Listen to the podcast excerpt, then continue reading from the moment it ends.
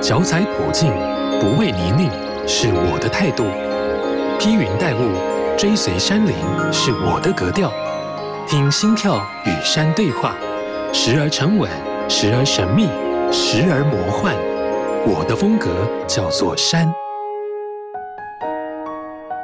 从山林、古道、越野赛事等各种不同面向来认识我们所踩踏的这块土地，很开心能够听到来自于不同领域的来宾，透过他们的经验分享，诉说人与土地的故事。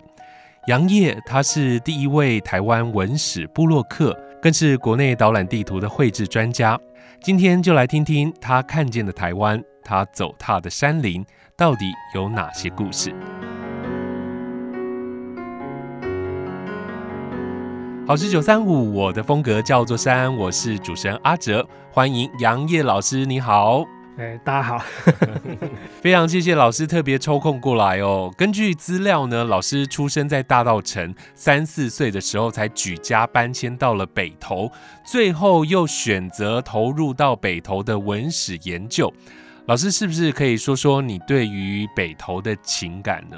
呃，因为我自己本身一直以来的工作都是在画图，自己本身也是图像性的思考了，是啊，所以就是说对那种图案比较有兴趣，从小喜欢看漫画，喜欢看那个故事书，对。历史就像是故事、小说、漫画之类的这样子的一个东西啦。嗯、那所以就是说，从小就是对这一类的东西就很充满兴趣。应该是说，我是受我父亲的影响了。那因为我爸爸一旦假日的时候，他就是骑摩托车，然后带着我跟我妈妈，然后我们就就是到处去玩了。是。然后因为我爸爸他对那个一些当时所谓的古迹哦，以前。在我们那个年代的古迹，就是那个呃清国时期，嗯，或者是更早的，那才叫做古迹。日本时代那并不是古迹，嗯，所以我很小的时候就已经去过红毛城，然后去那个龙山寺，对这些地方就是很熟悉。嗯，因为我爸爸他对这方面他是非常有兴趣，所以他带我们去那个地方。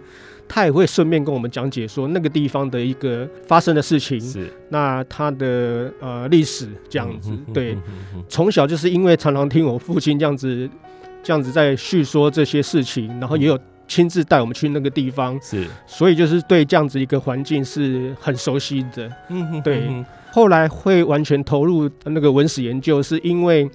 我在二十岁那时候当兵的时候，我很幸运的抽到外岛。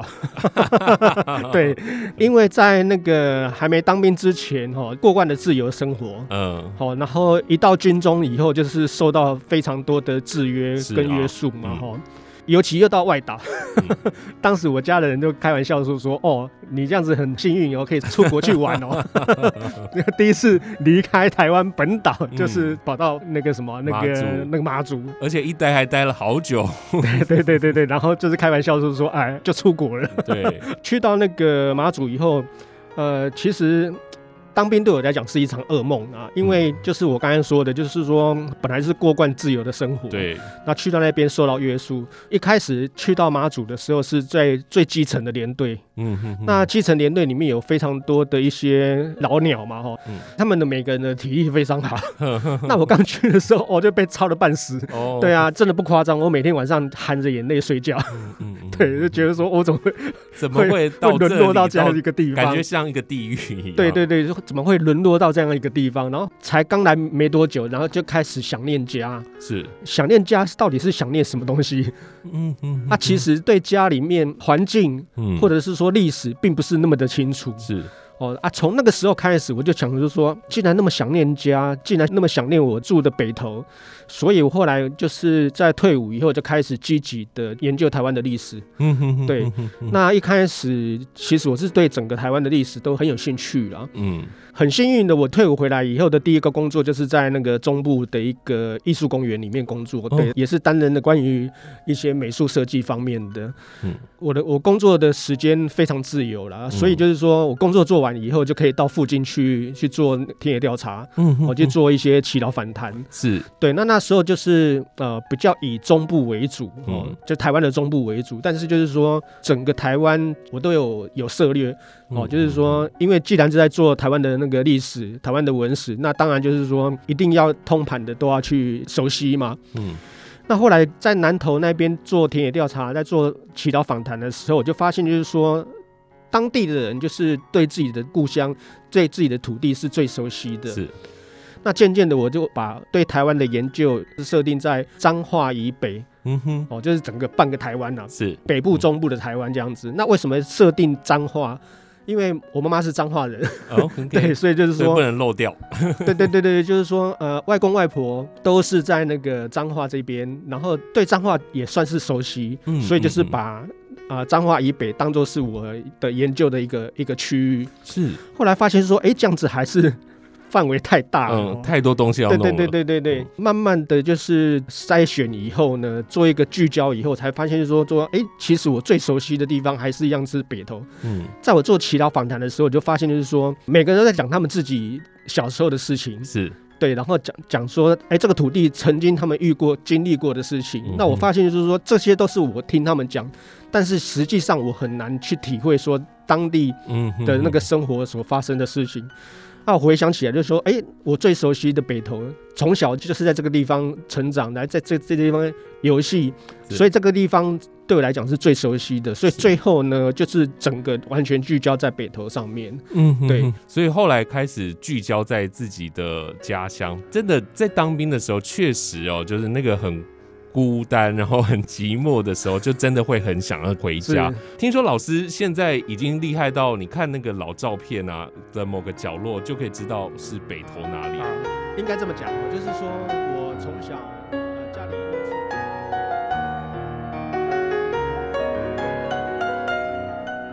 现在已经厉害到，你看那个老照片啊的某个角落，就可以知道是北投哪里。啊应该这么讲哦，就是说我从小呃家里因素啦哈，所以就是我可以算是单亲家庭了。嗯哼，那单亲家庭，那我是跟爸爸住，那爸爸他就是白天要工作，所以他几乎没有没有时间管我。嗯，那我就是很自由啊，常常跟着同学，跟着一些邻居，然后我们就是。整个北投地区，包括阳明山，嗯、能走得到的地方，脚踏车能够骑得到的地方，嗯嗯、或者是我们有一阵子很疯滑溜板，滑板滑得到的地方，我们都到处去玩。是对，到处去玩啊，所以就是说对北投就是非常的熟悉。嗯哼哼。那呃，因为我从小开始画图，然后包括后来一直到现在的工作都还是以画图为主哦。嗯、那我是图像心理的思考，所以我对那个图像的东西是。呃，比较起来是比较敏锐的、嗯、哼哼哦。比起读书，我就他一讲到就给了，我 就喊慢的哈。因为就是那种老照片，图像对我来讲是最容易吸收的，然后最容易记忆起来的。所以我后来就是。采集一些老照片的时候，只要看到那个老照片的一个某个角落，就可以确定说他是不是在北投。对，你看哦，我是一九七零年出生，所以一九七零年代的北投的照片我非常多。就是说，就是说，当然那个那个照片里面有我啦，哦，但是就是说背景是不一样的地方。哦，就是说北投到处呃。各个角落几乎妈妈都会带我去，然后就会拍那个，也不是说刻意要去那个地方拍照啦，就是说有刚好有去那个那个地方，就把它拍照留下来。所以北投对我来讲，就是说一些基础的老照片，就是我小时候的老照片。嗯嗯嗯。然后再来就是我呃开始做田野调查的时候，就是会访会访问一些祈祷。对。那祈祷他们家里面也会有一些照片。嗯。对。然后我就会跟他们商量，就是说是不是让我翻拍。嗯。哦。那通常很多很多的祈祷都是非常大方的，他甚至就是说啊，你你喜欢就给你，因为他觉得说这个照片就是他以后他不在了，那这些照片也也也也没有用啊。那通常我都会，我都会先跟他们讲，就是说还是他们请他们自己先留着啊，然后我就翻拍就够了。对，除非就是这些老人家他们就是很坚持，然后我才会把它暂时保管在我这边，在这个地方，在我这边，然后再来就开始就是我去那个。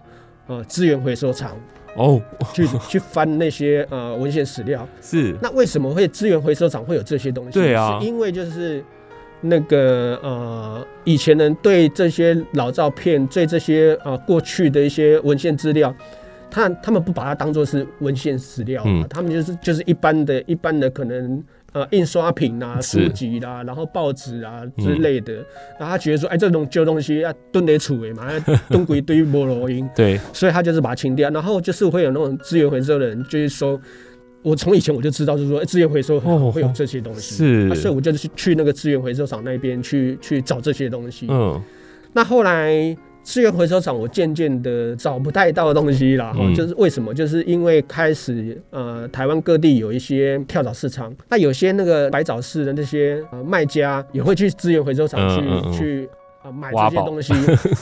因此，老师收集了非常多的老照片。你也会收集旧的文物嘛？那听说你曾经在花莲海曙山发现过台北北头烧的砖窑，可不可以跟我们聊聊这段的经验啊？北头烧它为什么会出现在两百三十公里外的花莲山上呢？呃，拜莲有所事啦，就是因为我在那个网络上面，就是脸书嘛，哈，在脸书上面就是长期就是会 po，就是我写台湾的那个老照片历史的一些事情。有一些呃莲友他就是知道说我就是专门在做那个北投的文史研究工作，嗯、那他们就是有一些北投相关的讯息，他们就会告诉我哦。嗯嗯嗯也是一位莲友，他就是最先发现的耐火砖。他看到这样子一个砖头，然后问我有没有看过。我说：“哎、欸，我没看过，我一直在一直在找。”哎，嗯，然后竟然是在那个花莲的深山里面。是。一开始我就是说，哎，找找几个朋友，因为我有我有一个有一个好朋友，他非常喜欢爬山，嗯，我就想说，哎，那我就邀他跟我一起去这样子。听到海曙山三个字，他就说，哦，那个地方不是一般人就可以 可以去。退后三步。对，他说他没办法带我去，因为他对那个地方不熟悉，而且那个去那他那里有点难度了哦。那后来我就是网络上面就是联络那个吴元和老师，因为他。长期在那个泰鲁阁这一带登山嘛，哈、嗯，那他对那也非常熟悉。那海蜀山几乎可以算是他的地盘了，是 他对那也太熟悉了。嗯、然后他马上就回讯息给我，他就说：“你是不是要去捡那一块砖头？”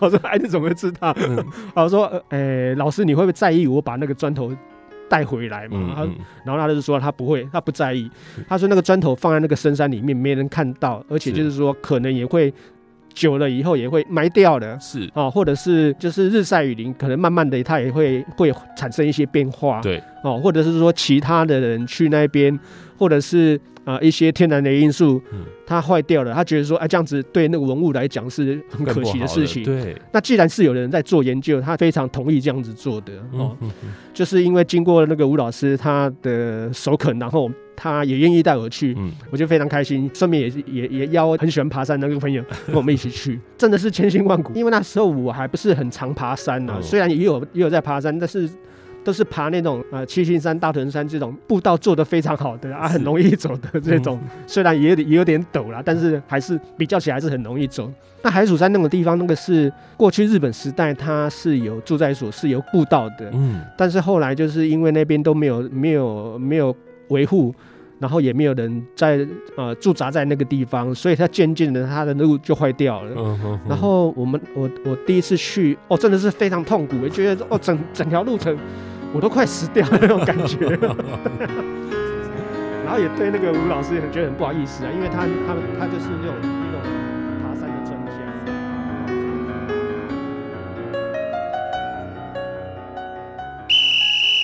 无论你是新手入门，或已身经百战，踏入山不管地带，都要严阵以待。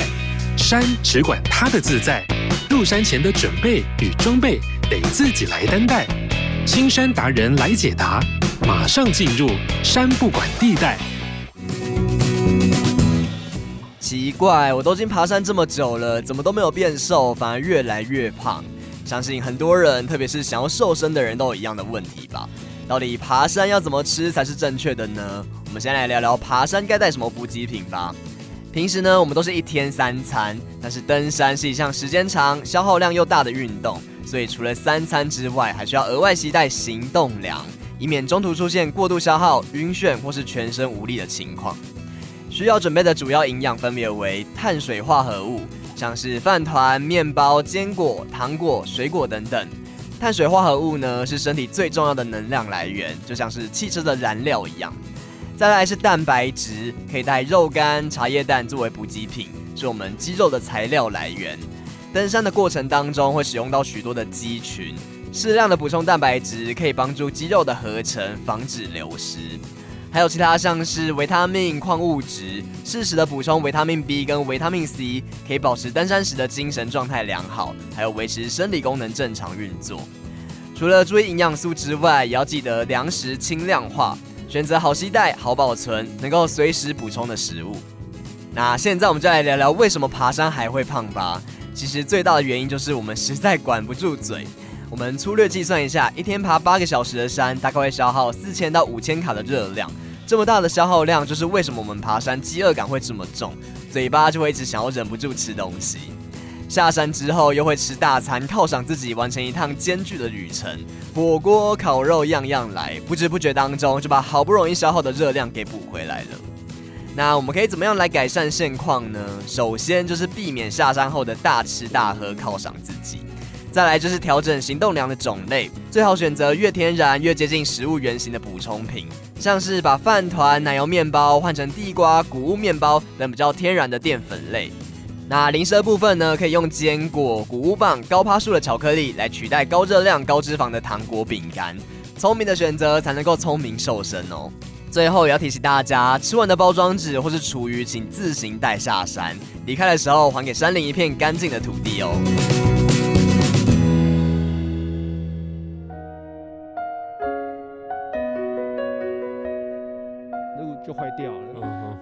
我们我我第一次去哦，真的是非常痛苦，我觉得哦，整整条路程我都快死掉了那种感觉。然后也对那个吴老师也很觉得很不好意思啊，因为他、嗯、他们他就是那种那种爬山的专家。是。那我这个是巴咖一个啊啊啊这样子，就有点有点拖累他们这样子哦。那个路程，因为我是走走走的很慢呐、啊。嗯嗯嗯。不过到那个地方以后，看到那个北投摇曳的耐火砖以后，哇，整个精神都来了，我就觉得说哇，怎么？这个花了多久的时间？你们要一天，要一天的时间？那那时候是一天的时间呢、啊。现在现在差不多差不多半天再多一点点。OK，对对对。后来我又陆陆续续去好几次了。是，对对对，每次都说这是最后一次，而、啊、且又第二，后来又 又又再去。为什么让你为之振奋？就是找到一块之后，你会一直想要再去探访。第一次去就是主要任务就是把这一块砖带回来，嗯，然后我就想就是说，因为他在日本时代，它就是一个据点，嗯，啊，所以他当时也有留有很多一些建筑物的一些呃残迹，嗯，对，然后当然因为以前就是有日本人在那边生活，因为他就驻扎在那个地方，所以那边有很多的一些生活生活器物，当然就是说那日本人的坟墓也一定会有，因为 就是住在那里嘛，哈，是。那可能就是有有一些变故之类，然后就是葬在那个地方。那还有就是啊、呃，因为海蜀山那个地方在日本时代来讲，它是蛮重要的一个地方，然后又算是泰鲁阁里面一个深入的一个位置，所以它海蜀山那个据点成立以后呢，道路当然也也弄好了，有盖一个那个纪念碑。嗯，所以呢，海蜀山光光光光海蜀山这个小小的据点，其实那边的一些。呃，历史遗迹非常丰富，嗯，嗯，那所以我才会一而再、再而三的去到那个那么辛苦到的地方，嗯，对。所以老师曾经才说过，就是群山就是像聚宝盆一样这样子，所以你常常会到每一座山去寻宝喽。是。因为海曙山这样子一个经验以后呢，我、嗯、后来我就常常跟着那个吴老师，因为吴老师他专门在走这些终极山，而且走那些过去有据点的这些这些古道，嗯哼，哦，这些路径。吴老师他爬山的的时间跟经验非常丰富，然后所以他就是自己本身也很喜欢捡这些东西。是，我就是觉得说，哎、欸，遇到同好，后来才渐渐的跟着吴老师，然后到各地的一些呃古道、旧的一些据点，嗯，然后去挖掘这些东西。是，对。所以老师现在比较多是为了工作上山吗？就是采集这些历史文化上山，还是？真的上了山，然后享受那个美景，觉得你自己跟山的关系是怎么样？其实我我上山不是为了工作哎，嗯，因为收集这些东西那个是我的兴趣。嗯，我在做北投的文史研究也一样是是是兴趣。那、嗯啊、只是大家认识我就是从文史里面认识，反而就是不知道说，哎、嗯欸，我原原来的真实的工作是在画画画这样子。对对对对对，嗯、爬山。除了就是因为采集这些文物史料是一个动力之外，嗯，那再来就是说，在爬山的过程可能会是很辛苦的，要老老实实的才才有办法，就是就是前进，嗯，然后回程这样子哦。因为山里面的环境更容易让我就是思考很多很多事情，嗯嗯、对，思考很多事情，所以我我很喜欢，就是说，就是说爬山的过程。呃，当然还是还是很，因为体力不好嘛，还是很痛苦嘛。啊，但是这个脑袋就是它不会受到那个体力的影响啊，它还是一样，就是一直在一直在那边胡思乱想。是，所以我就我就喜欢就是说爬山过程，然后去思考的这个过程。所以其实在这个爬山的过程当中，更多的灵感出来了，是不是？呃，对对。那还有另外就是，因为我妈妈从小她就对那个修行方面，就是学佛方面，她就是很有兴趣。嗯，然后。从小他就会教我念佛啊，然后就是拜佛啊，然后就是甚至我国中毕业没有马上升学，我还去出家。哦，有一段时间。所以我就是对那个那个一些思想的事情，我就是很喜欢去去反复的去去思考。哦，然后在生活当中遇到的一些事情，那你如何去对这件事情，呃的一个。可能一些一个看法，一个解释，嗯嗯之类的啦，哦，呃，可能讲悬一点，就是说，可能对这个生命会有不一样的认知，不一样的想法，对对。然后爬山的那个过程，就是想这些事情是最好的。是，爬山就像是一个修行的过程，不管是身体还是心灵，都可以得到释放的。对，我们现在先休息一下，然后我们来听一首歌曲。这首歌曲是老师想要点给大家的，这首歌是来自于凤飞飞演唱的 《温拿帕亏醒来汤》。我自己本身很喜欢听泰语歌啦，哈，然后这首歌词曲我写的非常好，想想说，哎、欸，把我自己喜欢的歌，然后跟各位朋友做一个分享。好，好，好，我们就来听这首歌。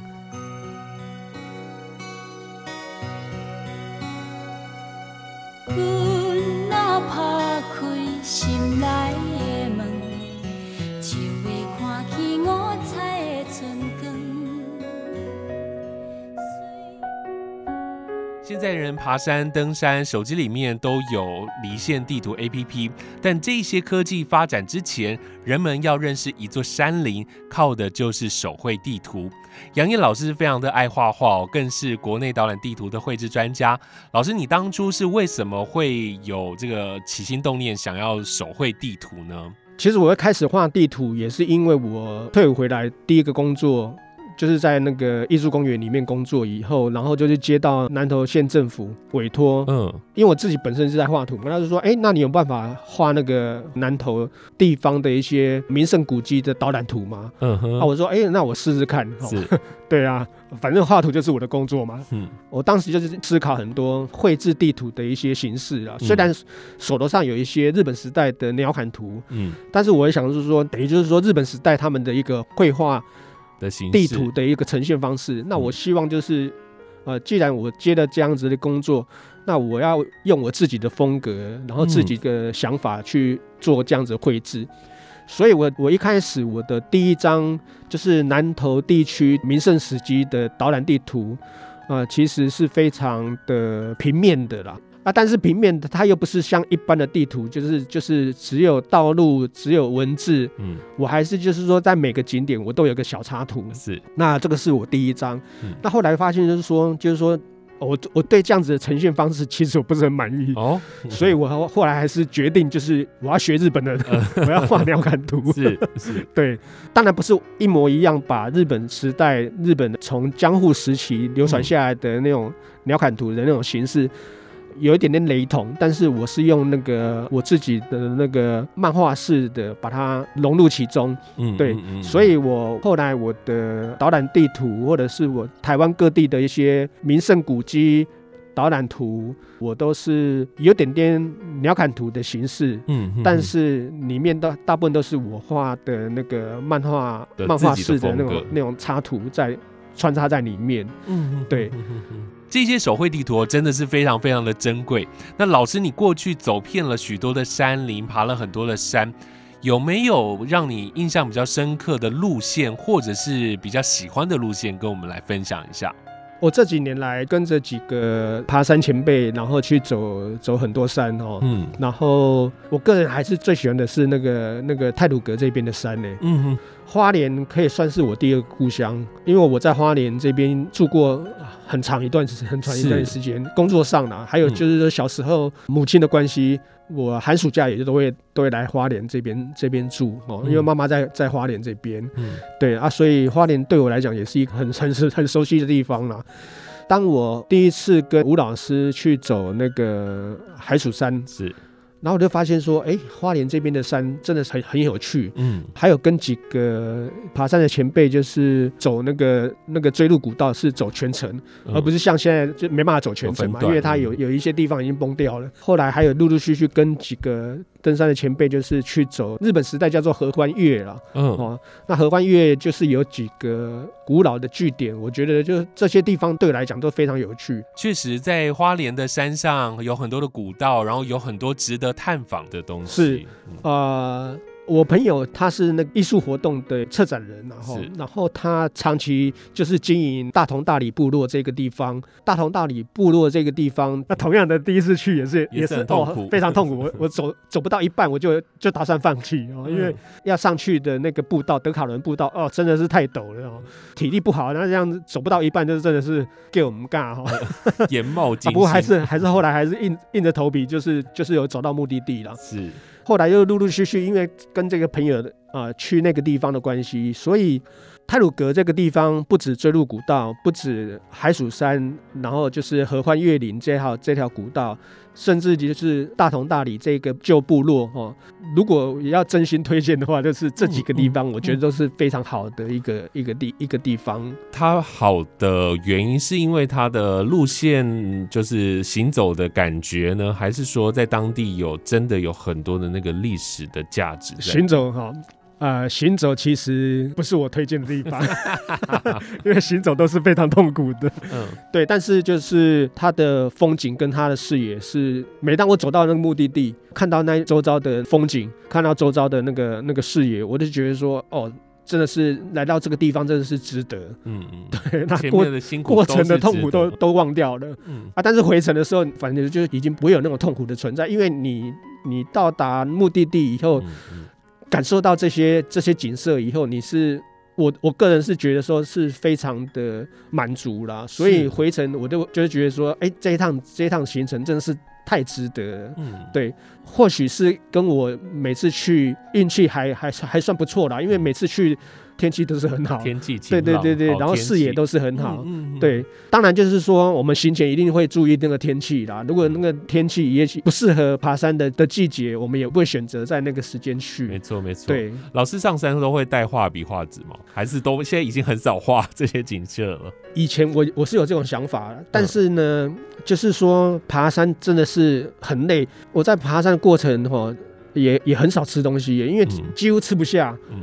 对，那你说，你说要要去那边，我都很佩服那些。我有个朋友就是这样子，他会带那个那个素描布，嗯，对，他也是一个艺术家。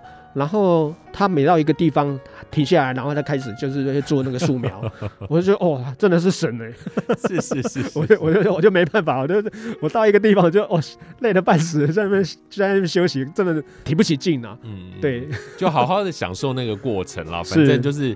煎熬，煎熬，努力的爬上去之后，看到那当地的美景，这样子。每一个人爬山其实目的都不一样了。我觉得开心老师跟我们分享这么多的内容，接下来你也会持续的爬山，然后持续的投入在这个文史的工作当中。会啊，会啊，会啊。是。最后，老师还有安排一首歌曲，今天的最后一首歌是秀兰玛雅的《雨夜花》，对不对？你特别挑这首《雨夜花》。我从小哈，因为妈妈她也是很喜欢听。听音乐，这样回想起来，其实我我受我父母亲的影响真的是很太大了。确实，确实，大家都是啦，大家都是。是，那因为妈妈喜欢听音乐，然后她啊、呃、以前就是就买了那个李碧华以前的歌，有一个流行歌手，他叫李碧华，然后他唱国语流行歌跟民歌啦，哈，校园民歌，类似类似像这样子的一个曲风。是，他非常难得出了两张专辑，是台语老歌的专辑，翻唱的。对对对对对，两张。然后里面呢，呃，望你早归跟雨月花是我最喜欢的两首歌。是，我觉得，我觉得这两首歌经过重新编曲，然后经过那个那个李碧华他的那个歌声，我都听得，我就觉得，我就觉得很很，就是就是很感动。嗯，对。虽然没办法了解当时的那种那种时空背景所写下来的歌词的内容，但是那些音乐、嗯、那些音符。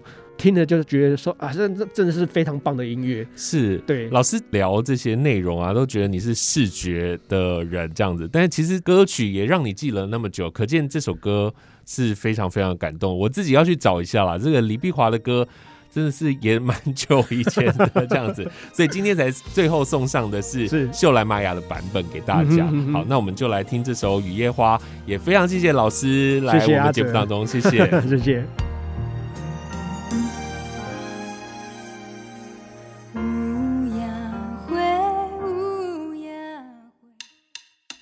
考试九三五电台带你走入群山怀抱，拾起山的记忆。